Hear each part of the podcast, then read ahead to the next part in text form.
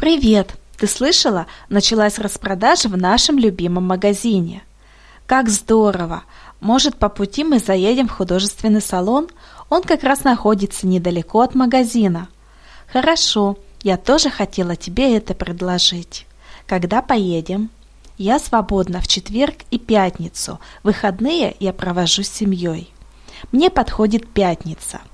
Договорились, накануне созвонимся. Хорошо, пока, пока.